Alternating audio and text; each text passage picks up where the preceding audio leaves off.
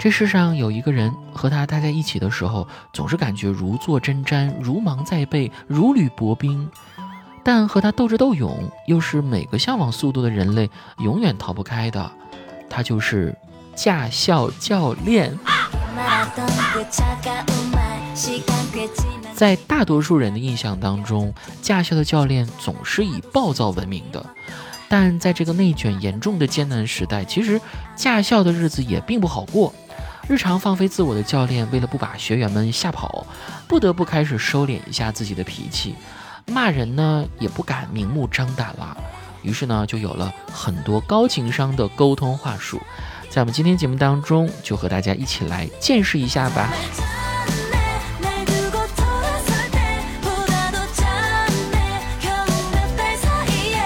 虽然知道顾客是上帝。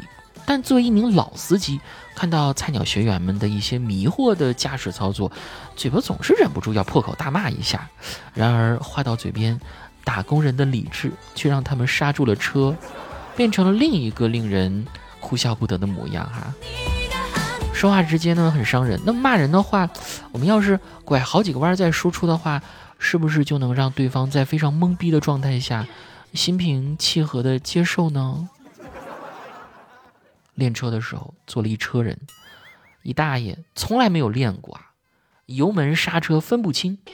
这个教练呢，一说给点油，他就刹车；一给油就刹车。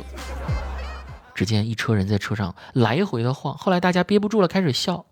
这个时候，教练说：“好家伙，你这比一块钱的摇摇车都让人快乐呢。”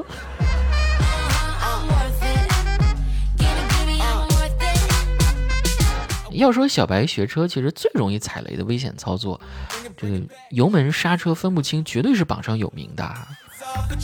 如果是碰上以前的教练，那学员早就被喷成筛子了。但是高情商教练就不同了，对吧？你看，不但不骂，还夸上了。哎，你这摇摇车开的不错呀，以后别上路啦，你直接去游乐场工作吧。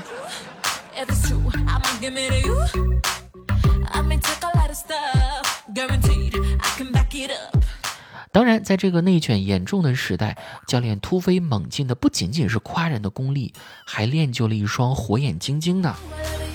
他只要看一眼你的操作，就对你是哪儿的人有了大致的判断。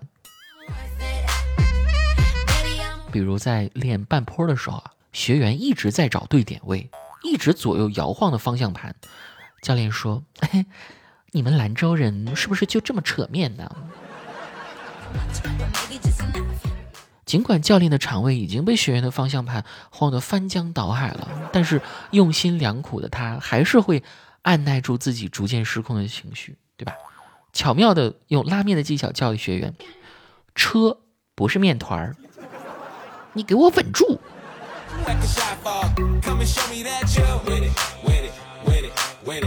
其实啊。教练骂人还不是最可怕的，最可怕的是教练一本正经的胡说八道，就是乍一听还感觉挺有道理的，差一点就照做了。我教练说：“你看见前面有只羊没？撞过去，今晚吃烤全羊。”我说我不敢，他说：“不敢，你他妈还不刹车？” 哎，你别系安全带了。你等会儿不方便跳车啊！当然啦，优秀的教练不会将业务范围局限于教学员开车的，他们还会想着怎么帮学员省钱呢。有一次呢，教练前面有一个人，我头伸出去喊他让开，教练说：“哎，你买车的时候让 4S 店别给你卖喇叭了，这样你还能省点钱。”既然你的声音大，那么喇叭不需要，可以留给有需要的人啊。也对哦，这么贴心的教练，难道不应该得到一个五星好评吗？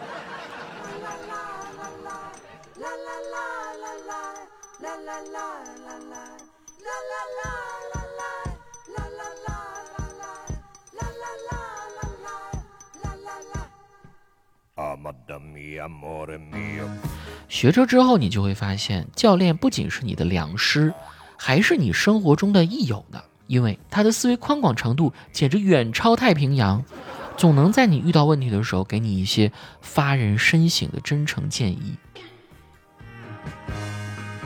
科目三，教练说：“你看那是什么？是自行车呀，教练。对呀，两个轮子的都比你跑得快，你干嘛不下车推着走啊？”练车的教练跟我说：“你以后要是拿了驾照，如果家里条件允许的话呢，你最好再买条路吧。”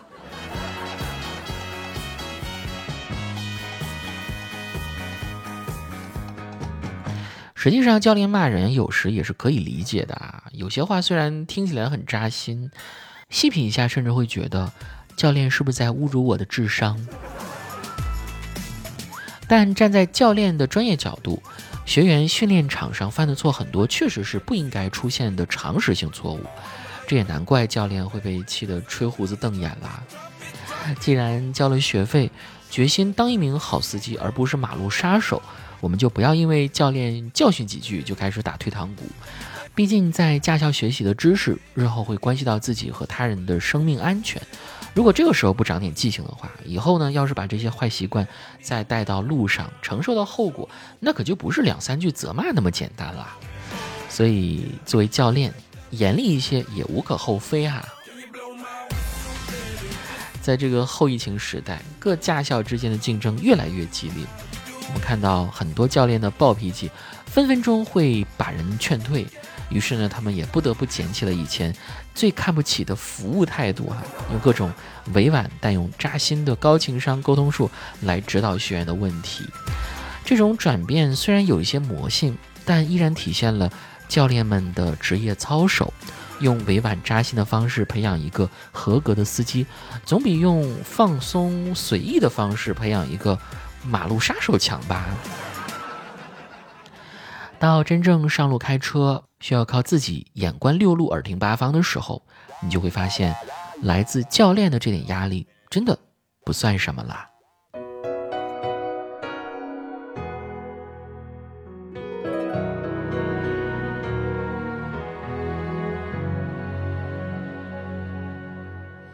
月光洒在